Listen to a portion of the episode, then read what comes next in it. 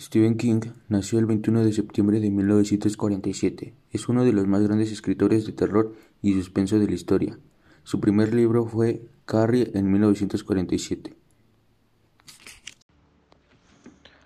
Una vez Jack y su familia se mudan al hotel por el trabajo asignado, se les es informado que el hotel cuenta con lo necesario para satisfacer sus necesidades y no cuenta con nada de alcohol por una situación en el pasado. Les cuentan que una familia igual había venido a hacer guardia del hotel durante el invierno, pero el hotel, al contar solo con una radio de emergencia, era fácil desesperarse y perder la cordura. El, padre de aquella familia terminó matando a sus dos hijas y esposa al final suicidarse poco antes de que la primavera llegara. Wendy queda ansiosa con ese hecho, y Danny puede notarlo, pero lo deja de largo por su poco conocimiento de las cosas en general. El cocinero Dick Haroyan les explica en dónde se quedarán y cómo utilizarán la cocina. Este personaje cuenta con la misma habilidad que Danny y le explica que el hotel no es un buen lugar para personas como ellos, por los conocimientos sucedidos, y le dice que si en cualquier momento necesitan ayuda, pueden contactarlo por este medio. Conforme se van leyendo los capítulos y se va descubriendo la historia de Overlook, Jack va perdiendo la cordura y Wendy intenta alejarlos a ella y a Danny de ello, hasta que se llega a la parte final del libro, donde por fin Jack pierde la cordura y se deja llevar por las alucinaciones que llevaba desarrollando a lo largo de su estadía en el hotel. Danny lo interpreta como que su padre ha dejado entrar al espíritu de el Overlook en él. Jack los ataca a él y a Wendy, con un mazo, y en auxilio de la familia llega Dick Hayoran, quien también es destacado y dejado inconscientemente por Jack. En la escena final podemos ver cómo Danny queda atrapado con Jack y en su último atisbo de cordura que le queda este, deja escapar a Danny y una vez están todos menos Jack fuera del hotel, la caldera vieja explota poniendo fin al Overlook. Empezando por el mismo título, El Resplandor, que hace referencia a la habilidad con la que cuentan nuestros personajes principal, Danny Torrence, un pequeño de 5 años que es capaz de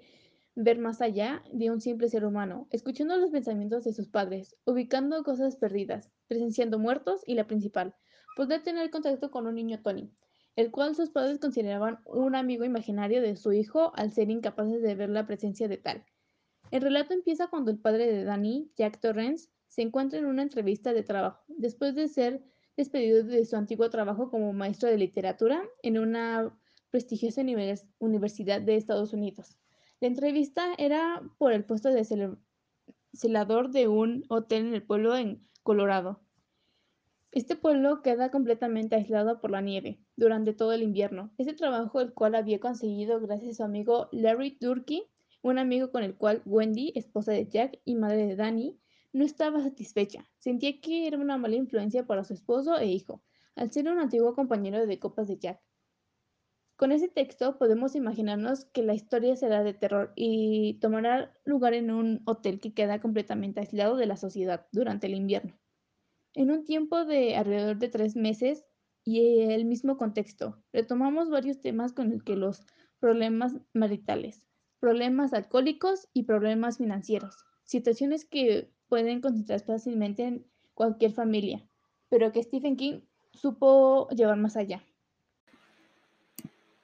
También se puede recalcar que Stephen King utiliza mucho este tipo de escenarios en y se puede hallar cierta relación entre un libro y el otro, aunque sean de temática completamente diferente, ya que o puede ser desarrollado al mismo tiempo pero en un lugar diferente, o en el mismo lugar pero años después, o incluso puede estar presente en la más mínima forma como lo sería hacer solo una parada en el camino de la trama.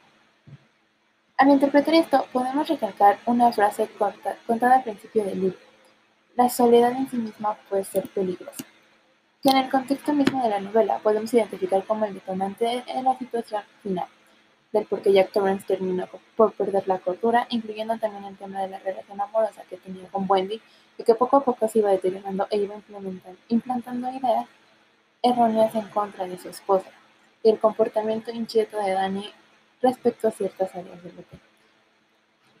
En conclusión, podemos decir que el resplandor toca temas de vasta presencia en la vida de cualquier individuo, pero dándole el toque de Stephen y su manera de plantear los hechos, de una forma realista, pero con, con la variante que uno menos piensa en tomar decisiones y realizarlas. también nos hace reflexionar sobre estos mismos temas y los problemas que nos puede traer.